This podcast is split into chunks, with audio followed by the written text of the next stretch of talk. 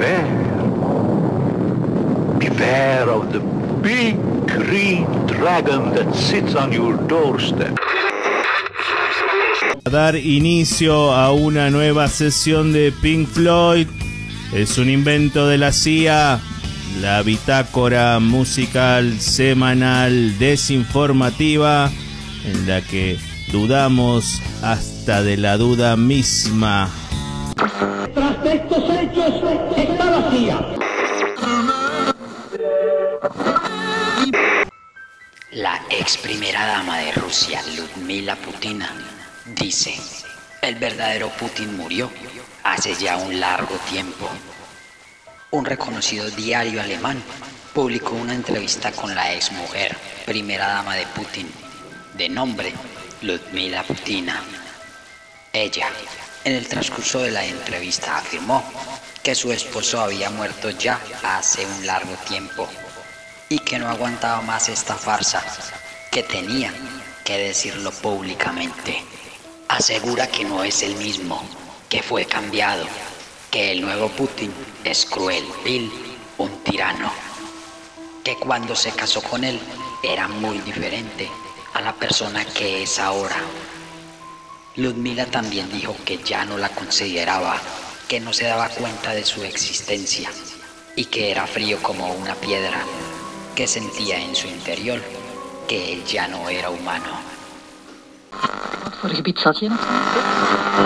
Yo todavía no sé bien cuál es el tema de hoy, pero quiero confesar que he vivido los últimos días de invasión y guerra rusa mirando únicamente medios hegemónicos. Oh, Entonces vengo ahora a desasnarme y a absorber como una esponja todo el conocimiento que ustedes me pueden dar, las versiones B, C, D y hasta Z de qué es lo que está sucediendo ahí entre la madre Rusia y el resto y de los la Balcanes. hija Ucrania. Porque le, le tengo que confesar que he dejado de comer ensalada rusa. Uh, canceló la crema rusa. He borrado de mi playlist de Spotify a Molkat Dolma y además a una amiga que le decíamos la rusita también la, No, le La han cancelado. Bloqueada. eh, eh, un follow de Pero, pero usted se ríe, está pasando eso. Es una locura. Está pasando en, Ah, en- entonces no soy solo yo. en los No, Estados no, Unidos. No, es está una pasando y está que pasando en la Ah, y también, Europa. a- ta- y también le Sí. echó un cago a dos libros de Dostoyevsky que tenía ahí No, mal traducido. rí- ríase, pero está, pasó en Italia. En Italia cancelaron, Cancelaron el- cancelaron, cancelaron- un curso de Dostoyevsky en una universidad. Ah, yo pensé que la gente se estaba juntando a echarle un cago arriba de Estaban limpiando el culo con los Karamazov. así, En cualquier momento. En cualquier, cualquier momento. noches blancas, pasaban a ser noches marrones. Noches Pero marrones. entonces, ¿qué es lo que está sucediendo ahí? Vamos desde el inicio del conflicto, bueno, con esta es saturación informativa, ¿no? Que hay, hemos, hemos dejado de hablar del COVID para empezar a hablar de... La, de- la historia, la historia de asaltos últimamente, Nos ¿no? hacía falta una o sea, uno, uno se como- pone a pelotudear una semana y ya, no, no, ¿qué COVID? ¿Qué COVID? guerra. Guerra, Ah, ¿qué bueno. Yo estoy con un estupor que no puedo entender, ¿no? Es como que hemos pasado el COVID y no hay forma de que nadie haya aprendido nada, parece. A- además- de ninguno de los dos lados, ¿no? Desde lo que pusieron en duda a cualquier información oficial o no oficial que salía, o sea, de repente eso quedó cancelado, ¿no? Porque hay de repente una información oficial que Rusia es el demonio más o menos y que se la creen todos, lo repiten todos, así como un mainstream global en el cual uno ve gente que no le creía a nadie, no le creía a nadie. Y escépticos, ¿no? Que antes también era una lucha contra la desinformación, una lucha en general contra cualquier corriente que venga a plantear algo que no esté probado por la ciencia, le creen a ciegas, ¿no? A Ahora están con la bandera de Ucrania. con la bandera, no, no, de la OTAN. O de la OTAN, bueno. O sea, no ponen en duda ninguna narrativa. Mm. Que eso fue, eh, yo esperaba que sea por lo menos lo que lo que aprendamos del COVID, ¿no? Que, que era toda una narrativa, ¿no? De Mm. un lado y del otro habían múltiples narrativas en pugna y que eso podía ser eh, la enseñanza, la gran enseñanza de esta era pandémica, ¿no? Que pongamos en duda lo que nos dicen de diferentes lugares y tratemos de construir, ¿no? Algo que pensemos por nosotros mismos. Y todo así de un plumazo, ¿no? Empezó la guerra. No, y, y además no sé si vieron, es como que no hay superposición entre las narrativas. No hay una superposición, digamos que, bueno, vamos a combatir, pero mientras combatimos hay virus en el medio. Ah, por eso es que es una locura, es una Es como, locura que- todo. es ¿no? como- como- como un corte. Y me enteré que el, el 30% de los ucranianos están vacunados. Mira. Entonces los rusos van a combatir en un... Están bombardeando con en un Sputnik.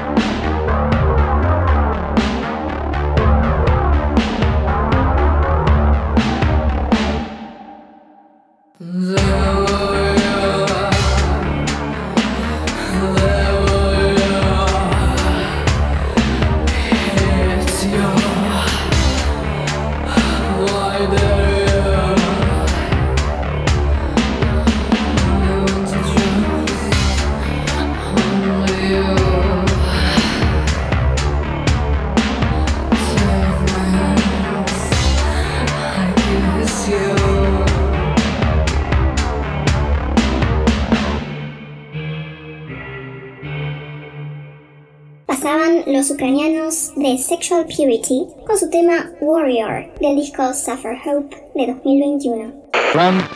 Porque a las 4 no le ha gustado y Hablé sobre las arcas de la antigüedad, que serían unas naves con tecnología e información muy evolucionadas esparcidas por todo el planeta y que los controladores están buscando desesperadamente. Estas arcas, según varios informantes, se han activado a través de una onda procedente del Sol central de la galaxia y pertenecen a alienígenas ancestrales que tuvieron que huir después de una gran batalla ocurrida en este planeta y galaxia. Kherson es una región estratégicamente importante incluso por las razones más mundanas para el ejército ruso, ya que contiene un canal de agua dulce a la península de Crimea, que es el único puerto de agua caliente de la Armada rusa. La captura de Kherson por parte de Rusia es vital para garantizar la viabilidad a largo plazo de su instalación de Crimea, pero también cumple con un nuevo imperativo estratégico, obtener acceso y control de la supuesta arca espacial que sería la segunda en quedar bajo control total de Rusia, ya que hay hay otra arca en territorio ruso también bajo control. Michael Sala fue informado por primera vez sobre el arca espacial de Ucrania por JP, un informante que actualmente está sirviendo en el ejército de los Estados Unidos y ha estado en misiones encubiertas para otras dos arcas espaciales. Una misión fue a la Luna y otras dos al arca espacial extraterrestre situada en la zona del Triángulo de las Bermudas. Voy a hacer una mea culpa. Por suerte no fue en un espacio radial como este, pero yo dije, yo fui de los que dije, no, no va a pasar nada. Esto es puro teatro. Yo también pensé que era un teatro. también hace como tres o cuatro años se venía amagando. Ya hace ocho años que estamos en esto. No, no, digo amagando. Ah, la mague de la guerra seria. Lo que pasa es que con Donald Trump uno podía pensar que era más circo que realidad, ¿no? Mm. Pero me parece que no sé si hay tanta influencia de Biden. O sea, bueno, Hunter Biden tiene una, una, de la política. Yo digo de la política que hace Biden, porque de repente como que se ha corrido, y quizá eso sea también una política, ¿no? Porque me parece que lo que fue la doctrina esta de destrucción de los estados que se llevó en Medio Oriente, ¿no? Que es la doctrina Brzezinski, ¿no? Mm, destruir los estados hasta su aniquilación total para después hacer lo que se quiera con eso. es como que ¿no, era? no me acuerdo el nombre del ruso este que ah, eh, ¿no era? No, algún día le vamos a echar un ruso este, el, ruso, es Ronsfeld el otro, el, es Ronfeld Bresinski, creo. Bresinski, Bresinski, el, el, que, el que le dio plata por primera vez a los Taliban. Claro, claro, claro. Ah, claro, 80. Rambo 4. no, hombre. no sé cuál No sé cuántas Rambo hicieron. Yo he aprendido de historia gracias viendo, a Rambo. Viendo Hollywood. He aprendido de la Guerra Fría gracias a Rambo. Mira, a mí me mandaron a, a entender esta guerra viendo películas de Netflix un escéptico, por ejemplo, así. Vean esta película en ah, Sí, hay, hay, creo que un documental en donde... ¿Qué película, no, una película de ficción. Ah. Alguna de Adam Sandler. Múnich se llama. Pero, por ejemplo, a ver, ah, pero esa no es la que toman el... Claro, porque lo que pasa es que están haciendo el paralelo con eh, lo que pasó con la crisis de los sudetes, cuando Hitler, para defender a los alemanes que vivían en Checoslovaquia, toma una zona. Entonces dicen, Putin es el nuevo Hitler, porque está haciendo lo mismo que hizo Hitler. Ah, sí, sí, escuché esa comparación. ¿Viste esas comparaciones que vos decís, pero, pero, ¿qué no soy escéptico? esto es como algo que no es que ciencia, Putin viene avisando hace años. No, hace años y lo dijo hace Yo, yo lo compararía más como fue la crisis de los misiles. O sea, ¿qué pasó? Tenían los rusos, a la inversa, ¿no? Los rusos tenían sus misiles en Cuba apuntando a Estados Unidos. Estados Unidos le dio un ultimátum y Nikita Khrushchev dijo, bueno, volvemos con los misiles acá.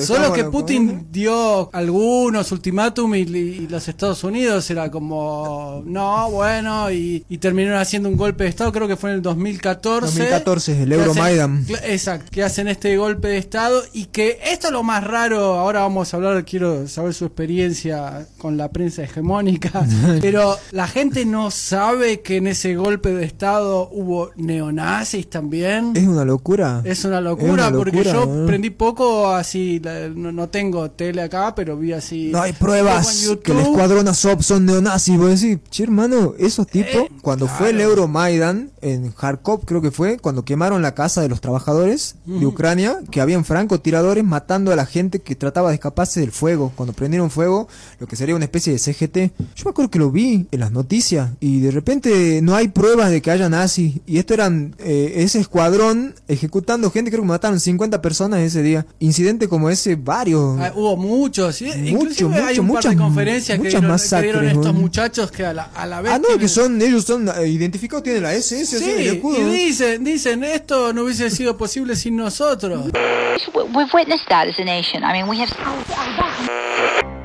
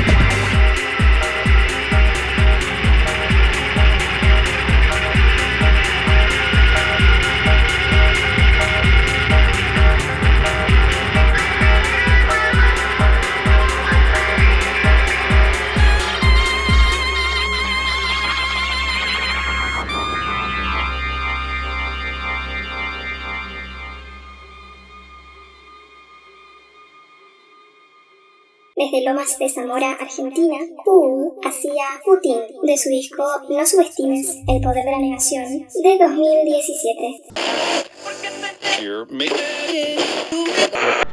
Muchos exmiembros del ejército de los Estados Unidos han afirmado haber tenido contacto con extraterrestres durante su servicio después de dejar el ejército. Desde hace algún tiempo, numerosos denunciantes han informado repetidamente de que bajo el gobierno de Eisenhower se negoció y firmó un tratado con los grandes blancos que permitía a los extraterrestres estudiar la biología humana y veterinaria mediante abducciones y mutilaciones de ganado. A cambio, el gobierno recibió tecnología secreta a partir de la cual, entre otras cosas, se desarrolló el Northrop B-2. Se sospecha incluso que los altos blancos, en virtud de su tratado, también obtuvieron un veto sobre las acciones del gobierno de los Estados Unidos y la planificación de operaciones militares. En otras palabras, en todos los asuntos que conciernen a los Estados Unidos, Canadá, Gran Bretaña y los demás aliados de la OTAN, los altos blancos tienen voto y pueden así intervenir directamente en los asuntos políticos de las naciones. Como el lema es les damos alta tecnología, ustedes nos dan voz y voto en todos los asuntos políticos. Un acuerdo que no es inmediatamente comprensible, pero que puede explicar de dónde viene el conocimiento de la tecnología avanzada, y especialmente los materiales para construir naves espaciales avanzadas. Ya está también bastante asumido que la CIA los entrenó en algún momento. Ya, o sea, los mismos medios hegemónicos. Yo vi noticias en medios hegemónicos diciendo que la CIA entrenó varias de las fuerzas especiales que son parte del ejército regular ucraniano en este momento. ¿Cuándo no lo han hecho? ¿Cuándo no lo han hecho? Obvio, pero lo han blanqueado así a cara de perro. Aparte esta cosa del partido eh, demócrata gringo que se la pasó diciéndole nazi a cualquiera, a cualquiera básicamente que Ah, no, eso, que no sí, esté- sí, o sea, se puso de moda en un momento todos eran nazis hasta que se muestren lo contrario. Ahora que realmente hay un caso donde hay un partido nazi un partido nazi. eh, que está ahí, no, no existen. Igual convengamos que la, la gran mayoría de medios hegemónicos están todos bien con los nazis, ¿no? Y con los neonazis, no tienen No. ningún problema y no, no lo No, van a claro, presentar de esa claro, manera. claro. Había un momento en donde si alguien decía, por ejemplo, sí, porque, bueno, Pfizer es una gran corporación. Ah, nazi. que creo que fue algo medio de, de- de los gringos del Partido Demócrata, porque tenían a Trump del Bueno, otro lado. tenían a Trump donde- y había cierto supremacismo blanco entre alguna Claro, gente que estaban claro, detrás de Trump claro. y la alt-right. Pero- Dentro de todo, o sea, uno puede también ver, ¿no? Eh, que era un delirio, ¿no? Lo de la psicodelia delirante esta de Keck y todas las guerras Ah, sí, sí, de sí, memes y todo esto que uno también se caga de 4chaners. risa, cuando se caga de risa y, y le parece toda una locura que lo hayan hecho llegar a un tipo como Donald Trump a la presidencia, que fue todo un laburo así que, claro, que fue casi mágico, o sea, es una locura, una cosa así que es impresionante, la verdad. Pero eh, también sabemos que hay mucho supremacismo blanco dando vuelta entre la gente que lo, lo soportó a Trump, ¿no? Así como hay otros, de otras. Yo no sé demográficamente, y esto es más una pregunta, si en cuanto a números eso es representativo como para dar una señal de alarma o es esta, estos liberal gringos que son los más nazis del planeta. Sí. Bueno, los republicanos también, ¿no? Republicanos. son Bueno, la misma porquería. A ver, eh, sí, la gente que también impulsó la victoria de, de Biden en, en Estados Unidos, ah, hay un sector eh, bastante zurdo del Partido Demócrata que automáticamente fueron baneados por la parte más conservadora y nazi del Partido Demócrata, ¿no? Automáticamente fueron limpiados de la discusión y ahora no pinchan ni cortan. Y tiene la gran estafa de, de las palabras, ¿no? Que ellos dicen the left y no existe Y que no existe, pues es una locura, claro. Y dicen the left para hablar de Hillary Clinton. Y Como, después, claro, ahí, ahí ya ah, sí, cagaste, ¿no? ahí ya estamos en problemas. Ahí ya estamos en problemas. Sí, es complicado y es complicado quizás para nosotros entender qué le dicen ellos izquierda, qué le dicen ellos comunismo, aunque bueno, con los libertarios que han traído un poco de esa Bueno, de ese es el ejemplo grande, ¿no? ¿no?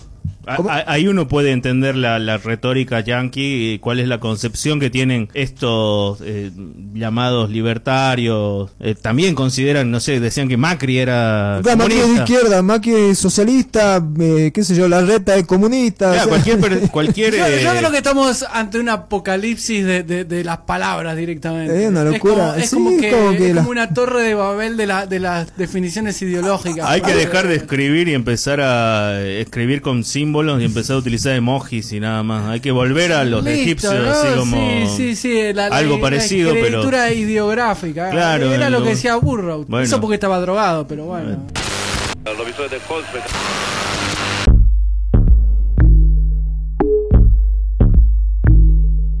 Органы, органы, органы, органы. Органы в рясах и органы в погонах. Органы, органы, органы, органы. Органы, органы, органы в погонах. Женский оргазм встречает препоны. Погонами, иконами нам замещают стропоны. Мизулина упорно запрещает гондоны. Агония, спазм, стук падающей короны. У страны похлеще, чем Анна о неврозы. Дума бездумно, бездарны законы. Нет экономики или обороны. А есть Лубянка, лагерь, наручники, заборы Бастрыкин, Сечин, жулики, воры Железные занавесы, кормушки, щеколды СИЗО, коридоры, решек, аккорды В стране авангарда унылые морды, уроды. В Мордовии оттачиваю гонор.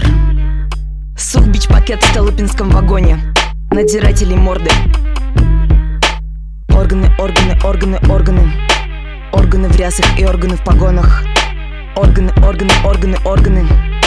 Погоны в головах и погоны на зонах. Тополь М президенту замещает орган. Свобода больше не более лучше не свобода когда вместо хуев вводят танки в город Я отказываюсь быть протоном. Театр закончился, начались войны. Я бабушка, которой пришили органы.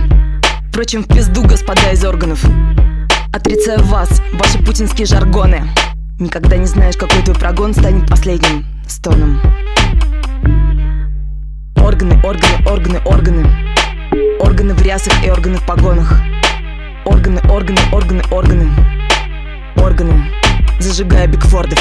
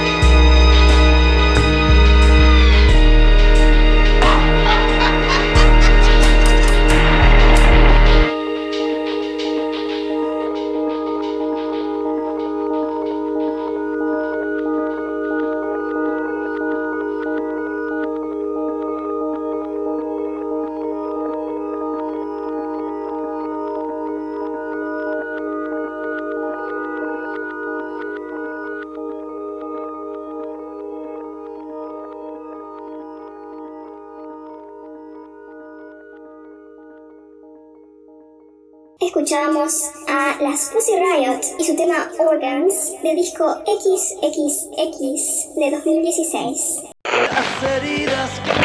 Zavis, Slava Martinov, piloto de aviación, ciudadano de varones, dirige junto a un grupo de especialistas en ovnis las investigaciones sobre los extraños sucesos ocurridos desde finales del mes de septiembre. Los testigos vieron junto a la nave una gran figura, de gran estatura, que tenía tres ojos el ojo central giraba como un radar. Su cabeza era pequeña, se mantenía fija, sin girar. En lugar de nariz tenía dos orificios. La nave sobrevoló este lugar. También salieron dos personas más y un robot. Dice que era un robot por sus movimientos mecánicos. Les faltaba naturalidad a sus movimientos.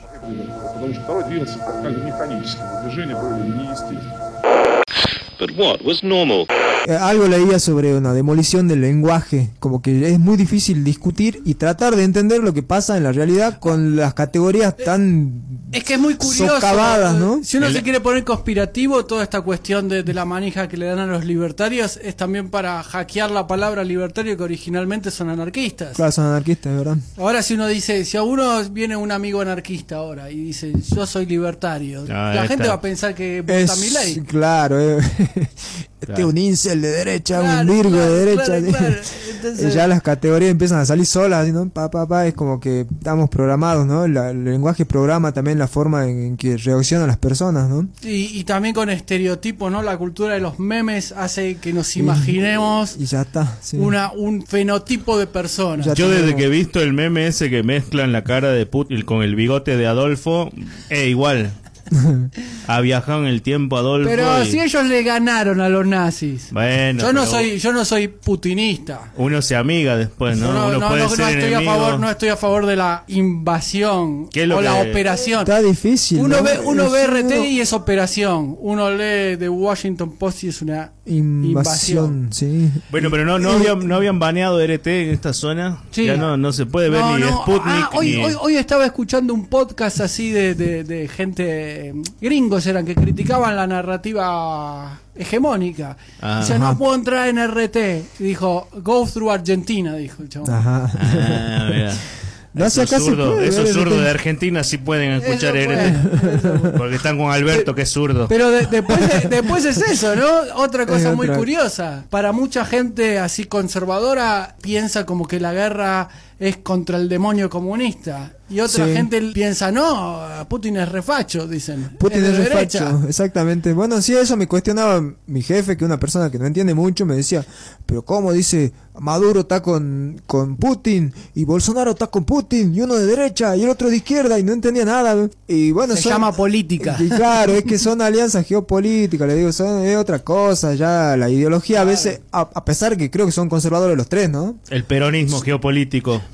Claro, pasa Claro. casi lo mismo. Y sí, bueno, es que también la geopolítica a veces sirve para invocar, invocar la geopolítica es para explicar muchas cosas que quizás no tienen explicación en realidad, porque si uno se pone a ver la historia de Europa y no sé si tiene experiencia en Europa y debe haber viajado por varios países, nosotros acá no tenemos idea qué ocurre en Europa o cómo se configuraron las naciones en Europa y cómo de un pequeño pueblito al otro capaz que hay diferencias que en algún momento implicaron que se quisieron separar en algunas naciones que fueron creadas artificialmente, como Yugoslavia, que qué sé yo, hubo una guerra en Kosovo y al rato había una guerra más porque los de Macedonia, que había un pueblito que se quería hacer su propio país. y Nosotros no entendemos esas cosas porque Igual creo que han sido no. canceladas acá las ideas No. de plurinación, salvo en, salvo en Bolivia y en algún otro país Y que... en el norte de, de- de Argentina, en Salta, también se da lo mismo. O sea, uno, Bueno, uno, tiene un- cercanía, una pero nosotros no nos de consideran Argentina, o sea, a Salta, Ah, bueno, a Salta es Bolivia. Jujuy no nos consideran A ver, yo me vine de Bolivia acá pensando que, que, que, que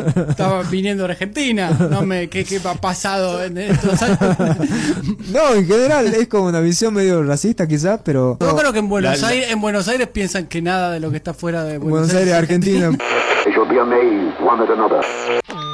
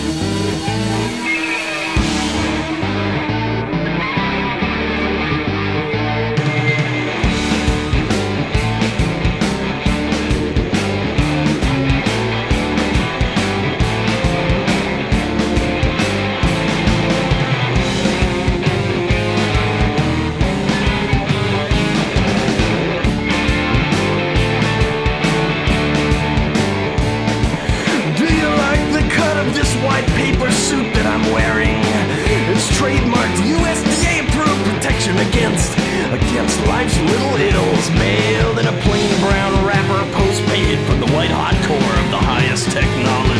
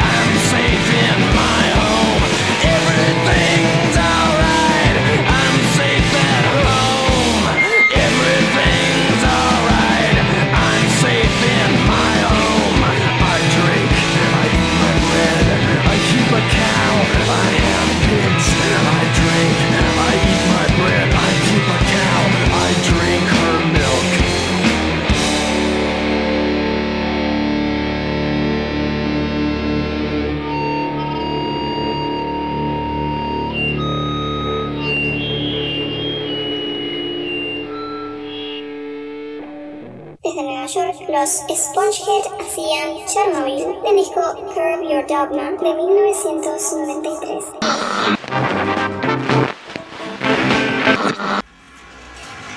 El equipo de investigación de varones reunió a todos los niños que dijeron haber visto a los extraterrestres para que dibujaran y relataran por separado sus impresiones.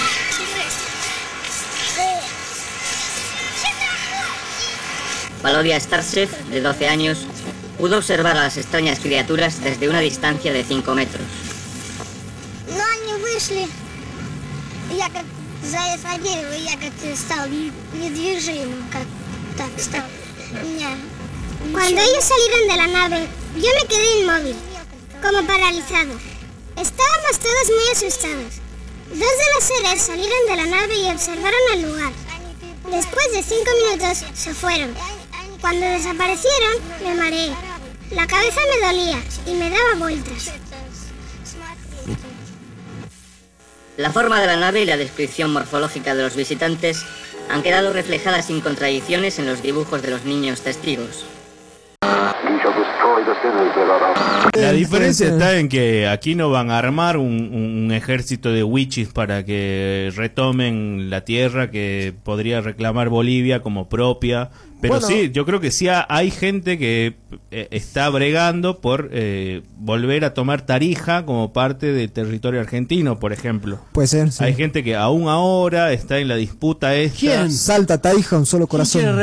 No, no, o sea, hay un movimiento, hay un Es movimiento. como que Salta y Tarija eran muy, muy Yo- cercanos. Tarija era parte de Salta. Yo sé un poquito la historia, pero los, los tarijeños decidieron ser bolivianos, ¿no? ¿Fue así? Eso es lo que me vendieron en Bolivia. Ah, no, no. Como algo muy, muy romántico. ¿Ah? Ellos decidieron ser bolivianos, no querían ser ¿No argentinos. querían ser argentinos? Y menos salteños. Ah, bueno, Creo que lo Tarija- entiendo un poco, pero. Me parece que Tarija termina siendo parte de Bolivia, pero mucho tiempo después de que Ah. Bolivia se constituye como nación y era el Alto Perú, recién ahí es como, hay, hay todo, um, uh, incluso hay estudios y se puede eh, observar eso en, en Wikipedia, bajo el nombre de la cuestión de Tarija, usted busca así la cuestión de Tarija y ahí, y ahí tendrá toda la información que, que requiere. Pero bueno, no Toda la sé, verdad, no sé hacia dónde estamos yendo con esto de la guerra. No, no, yo estaba ahí planteando la idea de que quizás nosotros no entendemos un, un estado con muchas naciones en el medio, ¿no? Acá en Argentina y quizá en Sudamérica, por eso le digo, quizá su experiencia en Bolivia y su alguna vez su estadía en Europa lo, lo ha llevado a ver algo. Yo entiendo menos que antes. Entienden menos que antes, está peor que nosotros. A ver, si estás en Bolivia cinco años y sí que entendiste algo. Eh, Date por seguro que no, es mentira, no, no eso, sabes dónde estás parado, dónde estuviste. Yo viví 18 y todavía no entiendo Todavía nada. pingo. Claro, yo me acuerdo que llegué a, los- a la semana a mis amigos de, de un francés que estaba hace 10 años.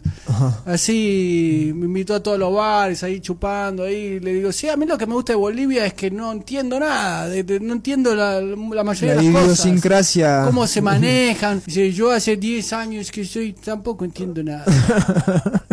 Le gusta, le gusta la incertidumbre, está bien. Claro, pero es que aquí uno, o sea, se siente más homogéneo aquí, en- creo yo, la- por lo menos la idea que tengo yo, ¿no? Viviendo en Salta, por lo menos. Más europeo. O bueno, capaz que es una idea que también viene de, los porteños pelotudos esto de que somos de que somos una filial de Europa acá ¿viste? y nosotros no Eh, tenemos la más puta idea. ahí, no, no lo trate tan mal. Espero que no sean pelotudos, pero Porteños bobos.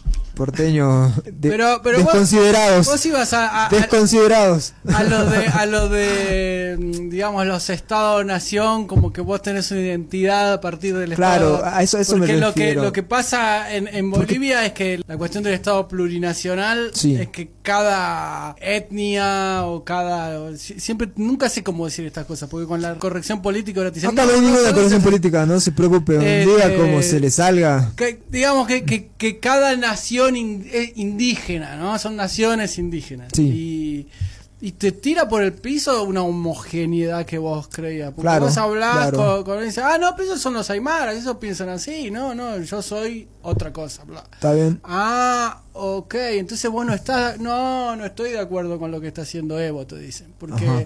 Evo tira para los aymaras, te dice, no tira para los, Lo, lo, lo sé. Los chiriguanos, ponerle. Que son vendrían a ser los camba. Claro. Los chiquitanos. Bueno, eso, Bueno, eso, no sé si los eso, eso es como, eso es como la gran interna, ¿no? Sí.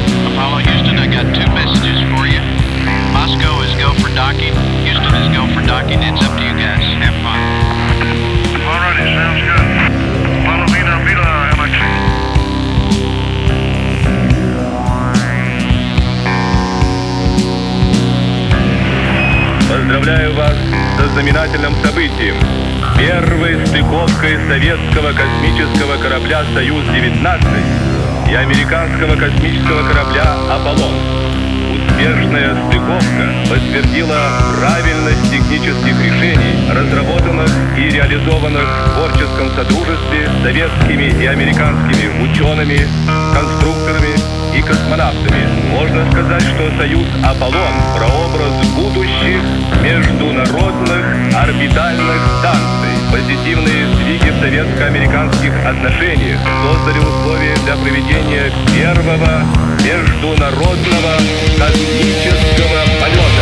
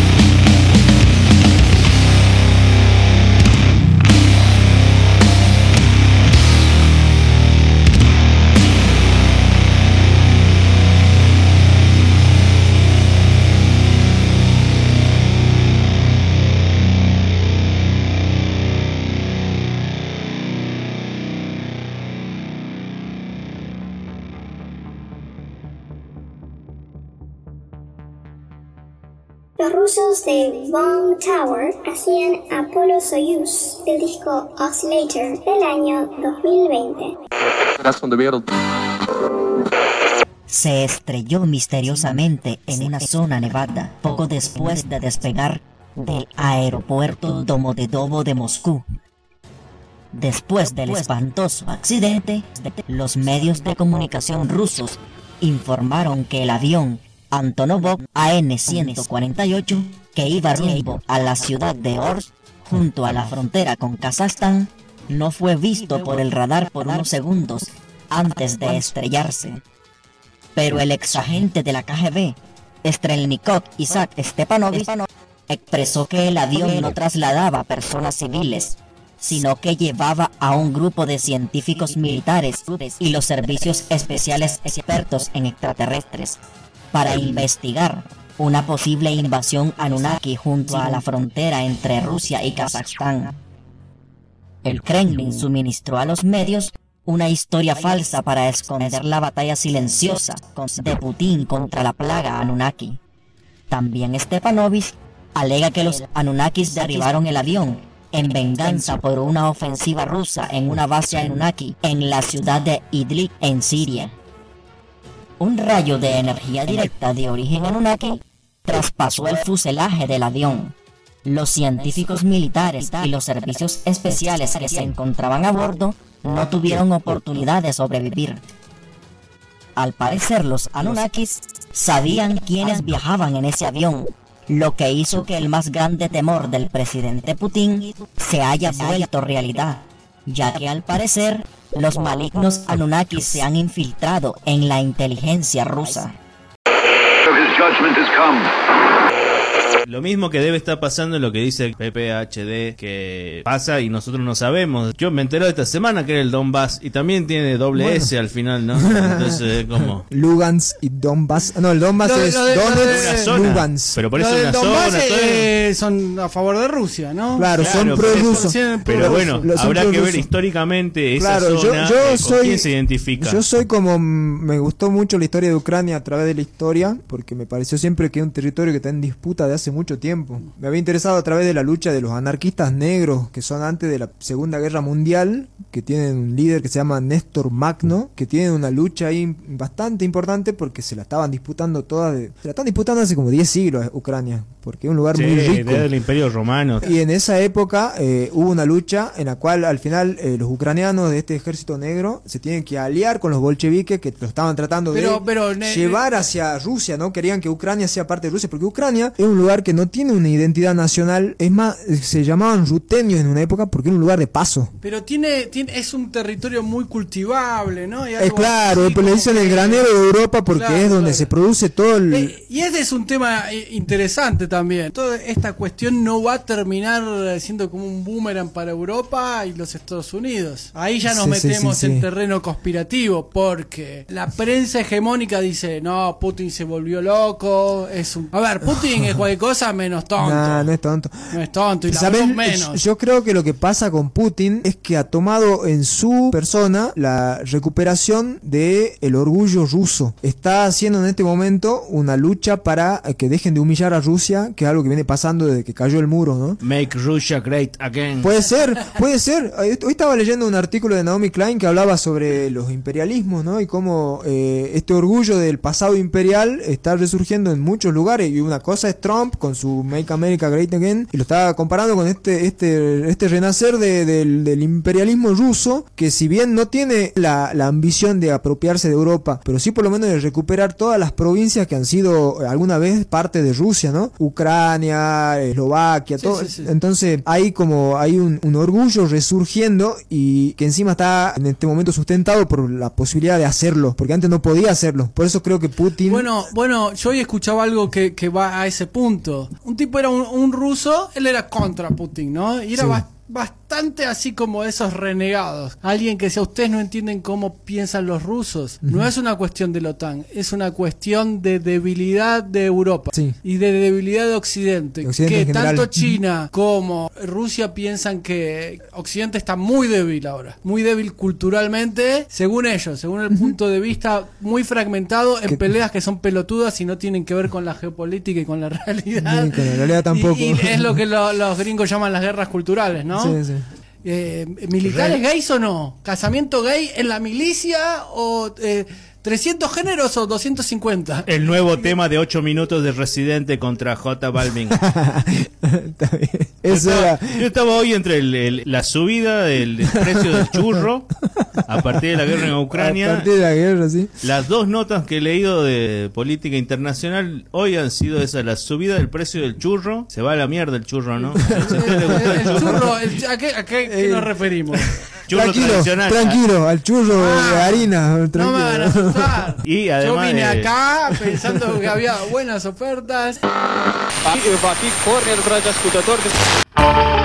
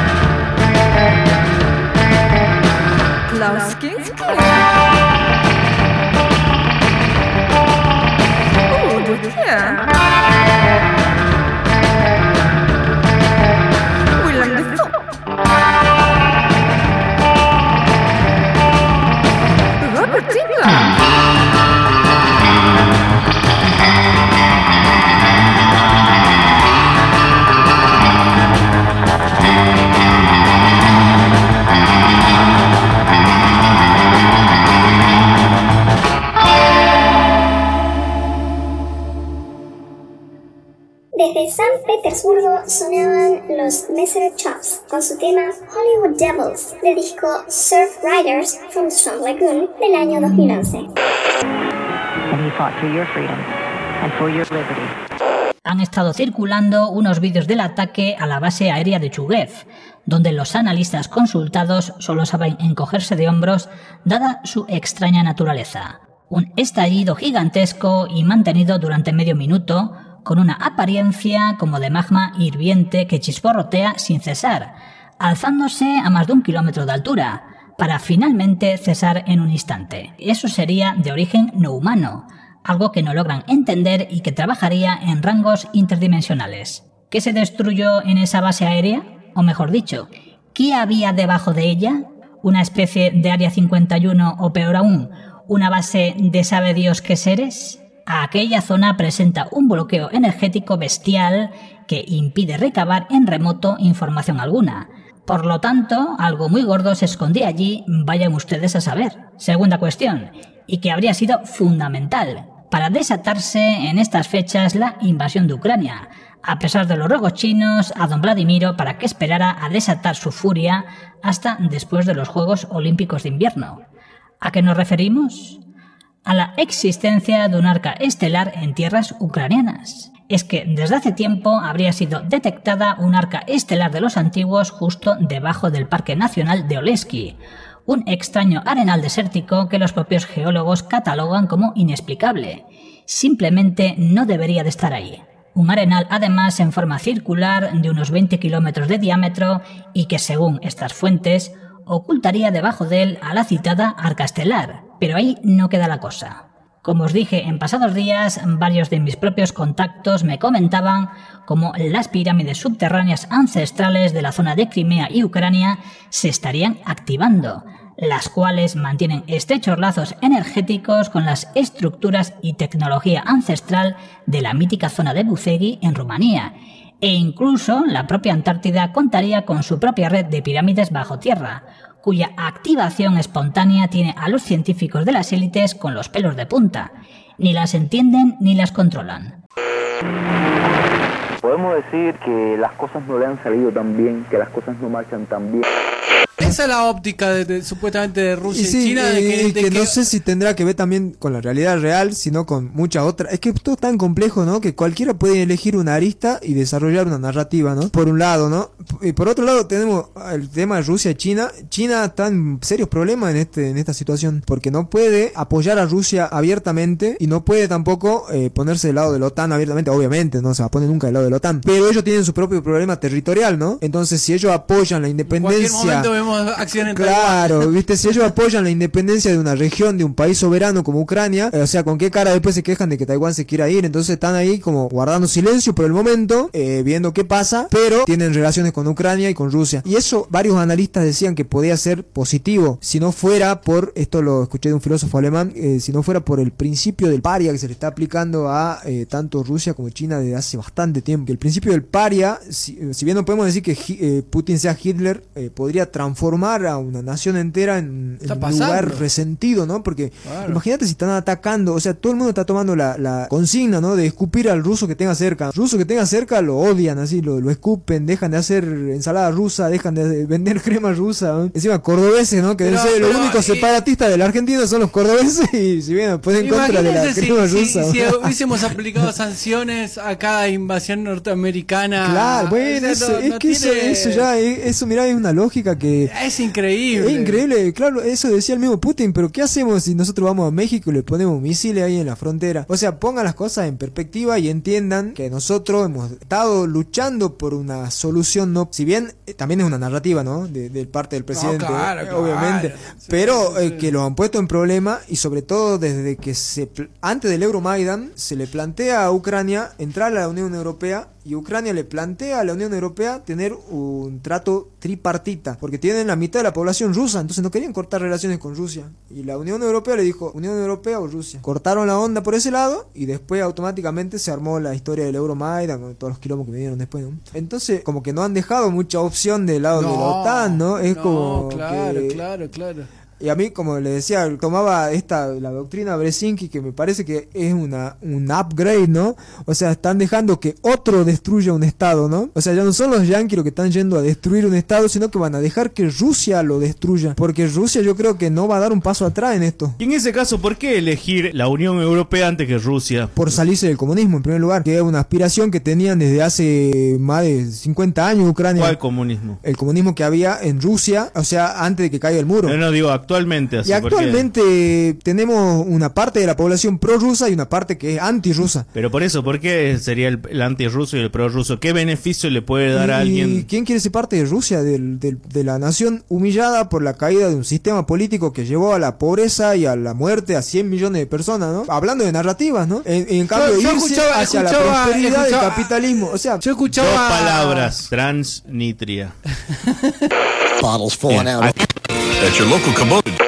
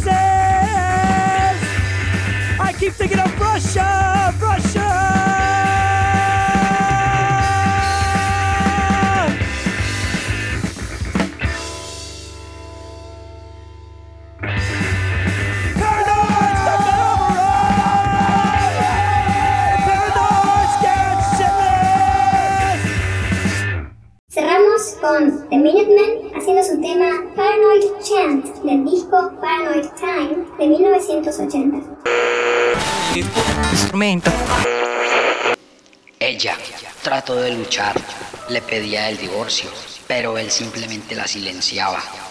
La mandó a una clínica psiquiátrica y tuvo que pasar por lo que ella dice, el círculo del infierno. Estupefacientes, sustancias psicoactivas, intimidaciones y todo lo atroz que conlleva un psiquiátrico. Estuvo encerrada por mucho tiempo. Ella narra que todavía lo recuerda con absoluto terror. Cuando por fin la soltaron, solo le decían una cosa. Si quieres vivir, más te vale estar en silencio. Cuando por fin logró salir, trató de hablar con Putin, pero él solo le contestó que debía salir de viaje y que pronto volvería. Unos días más tarde de su partida, llegó su doble. Ella se sorprendió porque el parecido era espantoso. Era casi un clon de Vladimir, pero sin embargo no era el mismo de antes. En ese momento supo que Putin había muerto y que estaba programado todo por los seres de arriba. Por último, ella sabía que debía escapar o la muerta posiblemente iba a ser ella. Escapó al extranjero, pero dice tener miedo del futuro de Rusia, incluso del mundo, al saber que lo que habita en el cuerpo de Putin, su esposo, posiblemente no sea de este planeta. I said, empty your mind. Be formless, shapeless, like water. Now you put water into a cup, becomes the cup. You put water into a bottle, it becomes the bottle. You put it in a teapot, it becomes the teapot. Now water can flow or it can crash. Be water, my friend.